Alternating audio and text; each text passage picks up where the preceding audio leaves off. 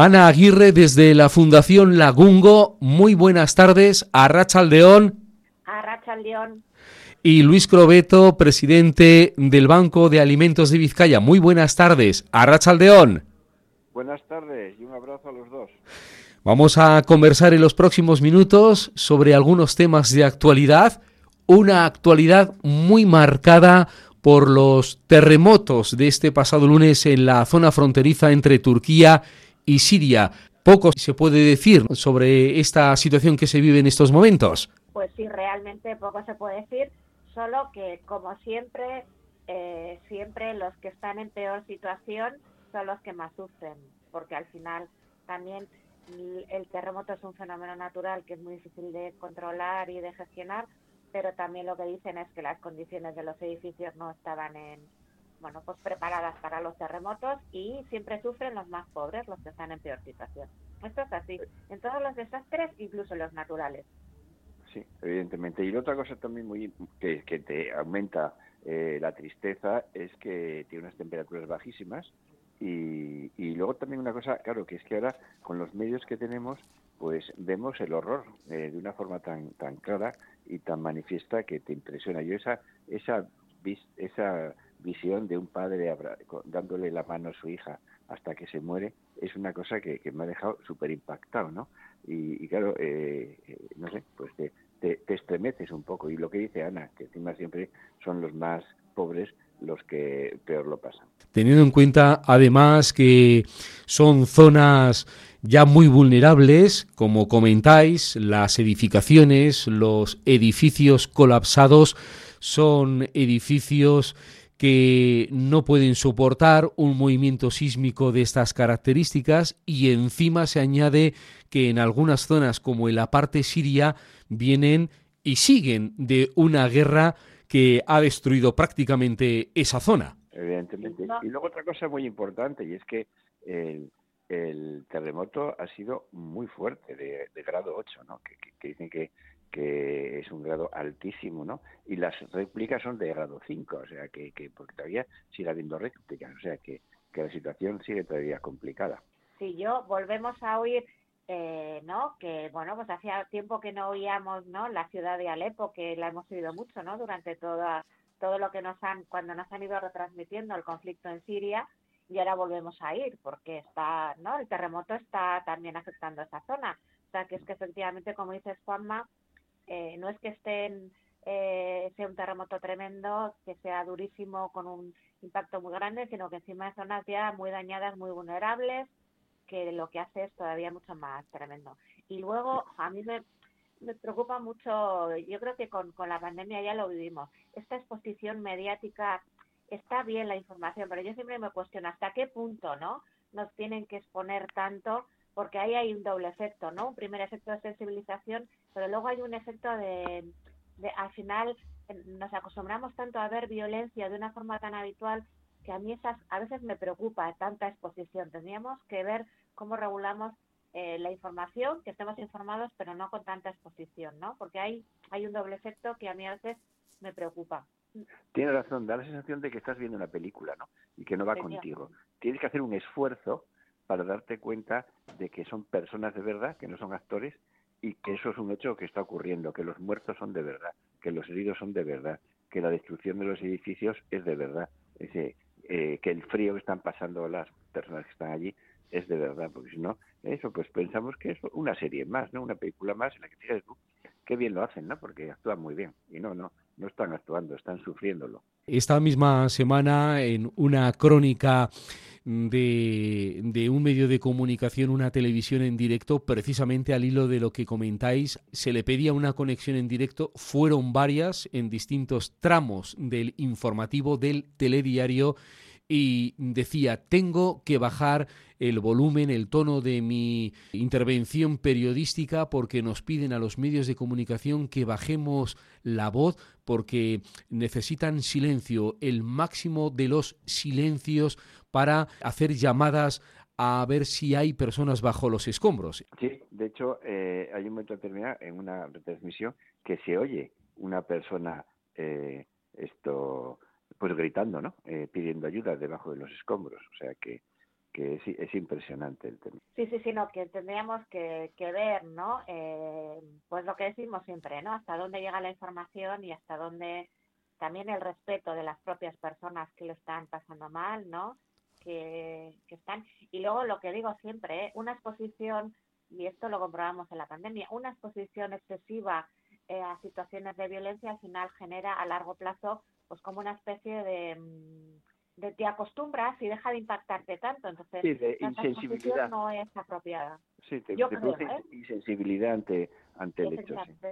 Ah, me encanta, me encantan tus tus intervenciones, Ana, porque es que eh, como coincido con todo contigo y tú eres la que sabe, me, o sea, me encanta. Digo, ven, no, no estoy nada equivocado. Creo que creo que la experta eh, me, me, marca un camino que yo ya seguía y me encanta ver que es acertado. Por eso somos tan buenos con tertulios juntos, Luis. Conectamos, al, conectamos, hacemos ahí un buen tande. Pues sí, sí, ya lo veo. Pero es que yo digo, oye, si esto que dice la técnica, la que sabe, resulta que coincide con lo que yo pienso, ¿no? Entonces es una cosa que te, que te anima, ¿no? Sí, Un ámbito es ese de cómo podemos los medios de comunicación informar sin hacer excesivo espectáculo del drama. Ese es un debate en el tiempo. Y después también está otro en el que vamos a incidir, el de las emociones. Se viven allí las horas importantes para poder encontrar a vida bajo los escombros. Emocionalmente ese país lo vive de una manera sufriente y especialmente los familiares que están esperando encontrar a los suyos con vida. Efectivamente, todo en cualquier situación eh, en un desastre natural se da por, defecto una situación traumática y ahí hay una serie de, momentos que son muy difíciles de gestionar emocionalmente. Entonces, eh, para trabajar eso, pues efectivamente hace falta respeto y luego, fíjate, eh, el, el, el, despliegue que hay de, ¿no? Están viendo, esto es una, una reivindicación profesional, están viendo bomberos y tal, pero no he oído en la tele todavía que haya movilizado recursos de apoyo emocional para los familiares y las personas que están ahí. Todavía no lo han hecho. Tienen otros desastres, dicen, bueno, han ido psicólogos de diferentes sitios. Aquí todavía estamos en el momento de los bomberos. Es decir, todavía no se están pudiendo ni plantear cómo recoger toda la parte emocional de todas estas personas, que es un tema muy importante, ¿eh? cómo todo eso se va a recoger, no solo ahora en el momento, sino después. El, yo creo que hoy he oído la noticia que un hombre eh, había perdido 25 familiares. O sea, ¿cómo haces un duelo de 25 familiares? Y además la, la, la noticia, todo eso digo que a veces hay que, que regular, la noticia era que tenía a los 25 familiares muertos en una habitación. O sea, todo eso luego emocionalmente, ¿cómo lo recoges? Hay, hay un trabajo más importante, pero que todavía eh, todavía ni, ni se ha planteado. O sea, todavía están en cómo podemos eh, rescatar y no cómo eh, trabajamos el impacto del daño emocional de todo esto en las personas de la zona y, y en general, porque luego hay una especie de daño general que, que, es difícil y que tarda un tiempo ¿eh? En Ana, yo creo yo creo también ahí que depende mucho del nivel económico del nivel cultural y del desarrollo del país no y, entonces yo no no en fin, yo, tanto Turquía como como Siria no creo que sean países eh, que el, el, tema emocional lo, lo profesionalmente hablando lo tengan muy cubierto no sé en fin yo eh, sin embargo, porque yo creo que cuando hay un accidente grave en un país desarrollado, siempre se habla que al lado de los bomberos, que al lado de la policía, eh, llega también el apoyo psicológico, ¿no? Y, Efectivamente, y, para situaciones de emergencia, sí. sí, sí. Y sin embargo, eh, cuando se produce en, en países pobres, ¿no? en países un poco de, del tercer mundo, pues eso nunca se habla. Otro aspecto fundamental relacionado con lo anterior y además necesariamente es la ayuda internacional. Siempre en este tipo de intervenciones es bueno estructurar y que esté bien organizado. Hay una cosa clara, si en, en eh, digamos en la en la vida habitual las cosas hay que organizarlas bien, en momentos de crisis, en momentos de eso, pues de desastre, eh, pues hay que organizarlo mucho mejor todavía, porque claro, las condiciones en las que se trabaja eh, pues son muy precarias, ¿no? Y si, en, si, estás en condiciones precarias y no estás eh, con una buena organización, con una buena estructura, pues eso se pierde por el camino. Sí, yo eh, en esto mm, recojo las palabras de Luis, que luego también depende en qué país pasen, pues depende mucho lo que el país permita y hasta dónde permita hacer, ¿no? Porque, mm, pues porque las situaciones de, de emergencia como estas requieren una buena organización y el aprendizaje también es que dependiendo del país y lo que permitan organizar, a veces no se hace una buena organización. Entonces no sé cómo estará pasando. Y luego siempre está la preocupación de cómo llegan y cómo se articulan allí. Hay, hay eh, ONGs especializadas en este tipo de, de trabajos que deberían ser las que coordinaran y lo hicieran, ¿no? Entonces esperemos que permitan que eso pase. Es que evidentemente eh, son las ONGs las que están preparadas para, eh, digamos, responder en esas situaciones de emergencia, porque son las que se dedican a eso, ¿no? también es verdad que los servicios de seguridad, la policía, los bomberos son grandes expertos y lo hacen muy bien, ¿no? Es decir, que eh, lo que tiene que haber es una colaboración muy directa y, muy fluida entre, pues eso, el, eh, en las iniciativas privadas y, la, y las públicas. Seguro que en algún momento tanto Ana como Luis os ha llevado a vuestra propia tarea. Evidentemente, evidentemente, porque bueno, nos, nos dedicamos a eso. Claro, y porque están, eh, Luis, ¿no? Eh, salen, ya empiezan a salir las noticias, ¿no? ¿Qué necesitan? Necesitan ropa de abrigo, tal, mm. Pañales, ¿no? Cosas de bebés y alimentos no perecederos, es decir, toca ahí, ¿no? La parte emocional llega siempre más tarde. Esto eh, nos ha pasado también con Ucrania, ¿no? O sea, la parte emocional siempre llega más tarde. Y también es así como tiene que llegar. Es decir, eh, pues a veces primero hay que hacer una intervención en crisis, si es necesario, que es lo que digo yo, ¿no?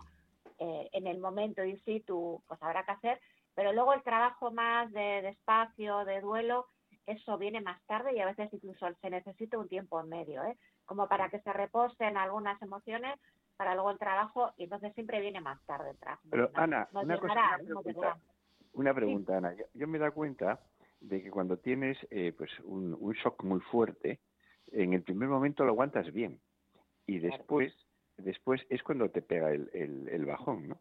Eh, no sé, yo creo que la, naturaleza es muy sabia, ¿no? De primero claro, pero, claro, pero esto que dices tú, Luis, es lo que yo estoy diciendo, ¿no? Es decir, en situaciones en general, ¿eh? O sea, pero por ejemplo, con los duelos, vamos a poner que es en, en este tipo de situaciones con los duelos. Los duelos requieren un tiempo desde lo que tú dices, desde el shock del impacto de la noticia hasta mm. que realmente puedas trabajar. Pues porque en el proceso personal eh, tú necesitas un tiempo. Pero es verdad que cuando los, eh, las situaciones son muy traumáticas como esta, se puede hacer una primera intervención en crisis, ¿no? De recoger y de sostener, pero luego necesitas un tiempo para hacer un trabajo más proceso terapéutico o acompañamiento más largo plazo, ¿no? Entonces son dos intervenciones diferentes. Una es en crisis de cómo eh, sostienes a la persona en este shock y en esta incredulidad, ¿vale? Por decirlo de alguna forma, y luego cómo acompañas en el proceso de elaboración. Entonces son intervenciones diferentes y en momentos y tiempos diferentes. Entonces el trabajo es lo que es allí y luego el proceso viene siempre más tarde. Una cosa, Ana, también, ya, yo me dedico a hacerte consultas, aunque sea en público, es que me he dado cuenta que ante un impacto emocional muy fuerte, eh, seguramente que hay muchas más formas de responder, ¿no? Pero yo me he dado cuenta que hay personas que de primera responden eh, con una gran fortaleza y luego caen, y otros que se quedan bloqueados y, y, y, no y no reaccionan, ¿no? Eh, ¿Esas son las dos formas más habituales de reaccionar o hay más? Eh, a ver, es que depende, es decir, que eh, las situaciones traumáticas, en las situaciones traumáticas cada una responde como pueda. En los procesos de duelo sí que hay eh, pues como un proceso, ¿no? Entonces es muy habitual, tanto en, en situaciones traumáticas como procesos de duelo, que haya una primera etapa de shock, a veces de negación y de cómo enfrentarme a la realidad. Entonces, lo, lo ah, depende también de lo que en el entorno te pida. Es decir, hay mucha gente que en una situación de trauma y de shock no le queda más remedio que tirar para adelante porque a veces el entorno no puede sostener y cuando ve que el entorno está un poco más tranquilo es cuando se rompe, que es lo que dices ¿no? Que hay gente que se activa mucho y de repente se rompe. En cambio hay gente que no puede, no tiene esa capacidad de, ponerse en activo y, y tal, porque eh, ni siquiera el entorno se le activa y se queda más paralizado. En situaciones de trauma importante es muy habitual quedarse paralizado. Por ejemplo, mm. ¿no? Esto que dicen cuando hablan, ya me meto en un tema y acabo rápido, cuando hablan de las violaciones y los abusos, que la gente no reacciona, eso es muy habitual. ante una situación muy traumática, eh, eh, la reacción a veces emocional y traumática es que me quedo paralizada. E incluso hay personas que, que como que esa parte de su, con gente que ha tenido situaciones traumáticas complicadas, pues imaginaros pues, secuestros, este tipo de situaciones, incluso que bloquean y borran parte de los recuerdos hasta que están preparados para manejarlos. Las situaciones traumáticas importantes es muy habitual que paralicen y que solo dejes colocado hasta donde te puedes manejar. Las más leves, dependiendo de cuál sea tu situación. A veces yo me activo porque veo que el entorno me pide y luego me caigo o me quedo paralizada desde el momento. Depende mucho de las situaciones, hay que valorarlo mucho. Claro. No sé si te he contestado. ¿Te he contestado, Luis? Me has contestado, como siempre, perfectamente. Gracias, gracias. Sobre qué es lo que está ocurriendo a nivel político con la reforma del solo sí es sí. El último dato que hemos conocido es que al menos 463 condenados por delitos sexuales se han beneficiado ya en sus penas por esta ley, mientras los políticos siguen ahí negociando y discutiendo sobre la oportunidad de, de la reforma de la ley. Es que eh, los políticos en este momento están discutiendo sobre el sexo de los ángeles cuando lo que tenían es arremangarse y, poner a hacer, y ponerse a hacer las cosas bien. Entonces, eh, yo creo que en este tema, en este tema, eh, la clase política se está desprestigiando de una forma brutal y es una pena. ¿Sabes lo que pasa? Que la sensación es que están haciendo campaña electoral. es, esa es la sensación, ¿no? Están, hay elecciones en, en un periodo no muy largo mm. y están haciendo campaña y luego pues que efectivamente yo no soy jurista, yo no entiendo cuál ha sido el, el fallo. Me parece que el fondo de la ley Ana, es que no hay quien lo entienda. Claro, me parece que el fondo de la ley está bien porque efectivamente eh, eh, ninguna mujer tiene que justificar que, que, que alguien le toque con, con, con diferentes razones, simplemente con que digas que no vale, pero mm, eso, lo que dices tú, Luis, nadie entiende cómo eh, esto no se ha hecho en condiciones.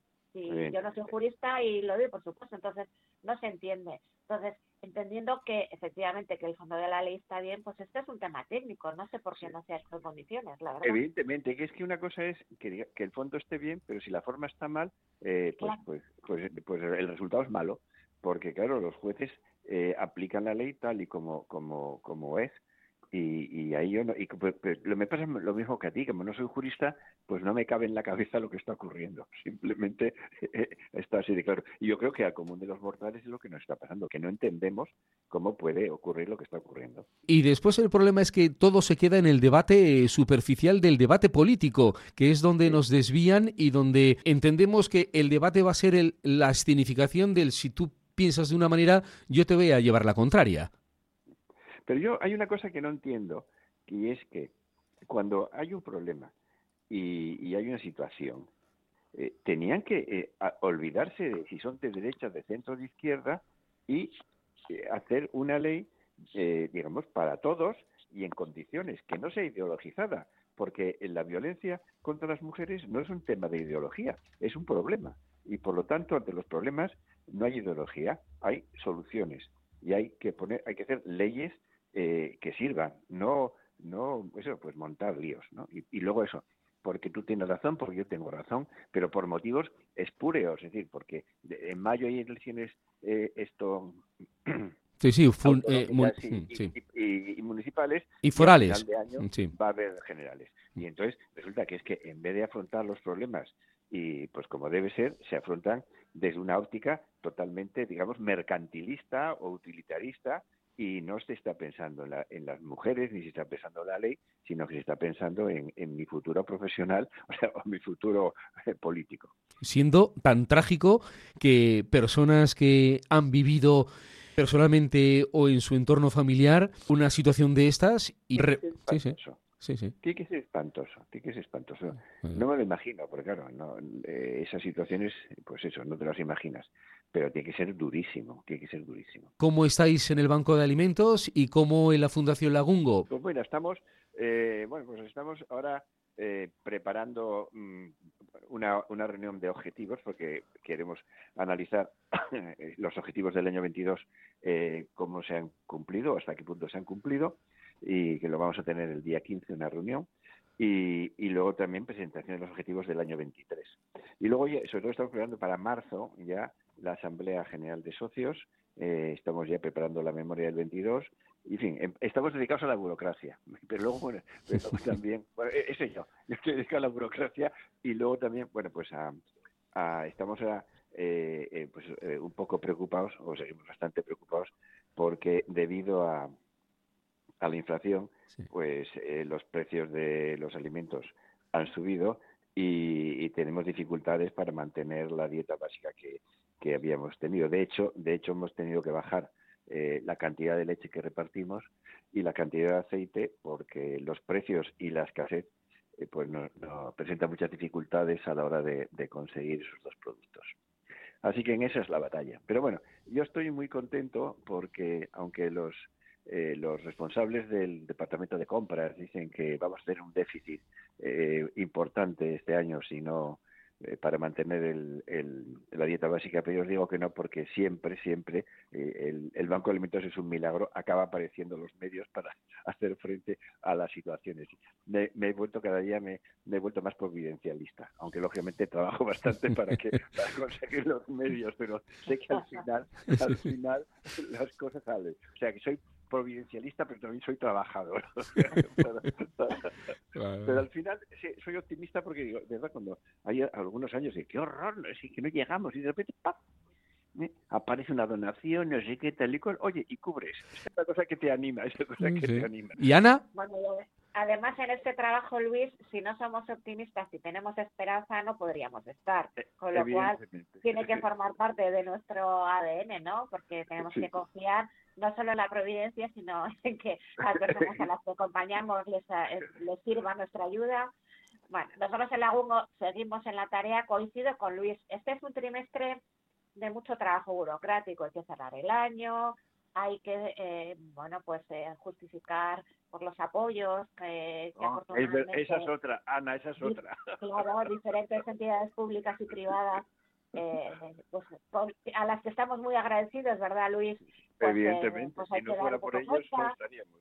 Claro, porque si no, no podríamos seguir funcionando, hay que darle cuenta. Entonces, este es un trimestre, pues efectivamente, de cierre del año anterior y de continuidad. Es verdad que que eh, tenemos como un funcionamiento hacia nivel de gestión que se cierra el año y hay que justificar, pero realmente solemos tener un funcionamiento como de curso escolar. Entonces, bueno, pues continuamos, ¿no? Hasta junio en la tarea, pues en las mismas tareas que, venimos haciendo, pues eh, con muchas demandas, eh, como siempre en la UNGO, apostando por, las personas que están en mayor situación de dificultad, seguimos apostando por, el trabajo con mujeres que sufren violencia, eh, con personas migrantes, es decir, un poco siguiendo con la tarea y apostando por las mismas opciones y eso, cerrando el año natural y continuando hasta que lleguemos junio y cerremos el curso y normalmente cerramos el curso y para septiembre veremos. ¿Y ahora qué, no? Continuamos, empezamos con algo nuevo, pero de momento pues continuamos ahí. Poco a poco, poco a poco. Seguiremos comentando esta tarea con Ana Aguirre desde la Fundación Lagungo,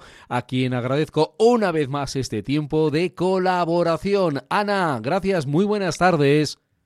Muy buenas tardes. Es un placer, como siempre. Es que además Luis y yo, pareja de hecho, pues está un placer. no más que, es que hecho, de menos la Digo, cuando no me, no me llama Juanma, pero ¿qué es esto? Ya se ha olvidado de nosotros. no, no, no, no, no. Luis Crobeto, desde el Banco de Alimentos de Vizcaya, muchas gracias y dentro de pocas semanas seguimos charlando. Buenas tardes, Arrachaldeón. Esperamos con, esperamos con ilusión. Agur. Ahora, Rafa León.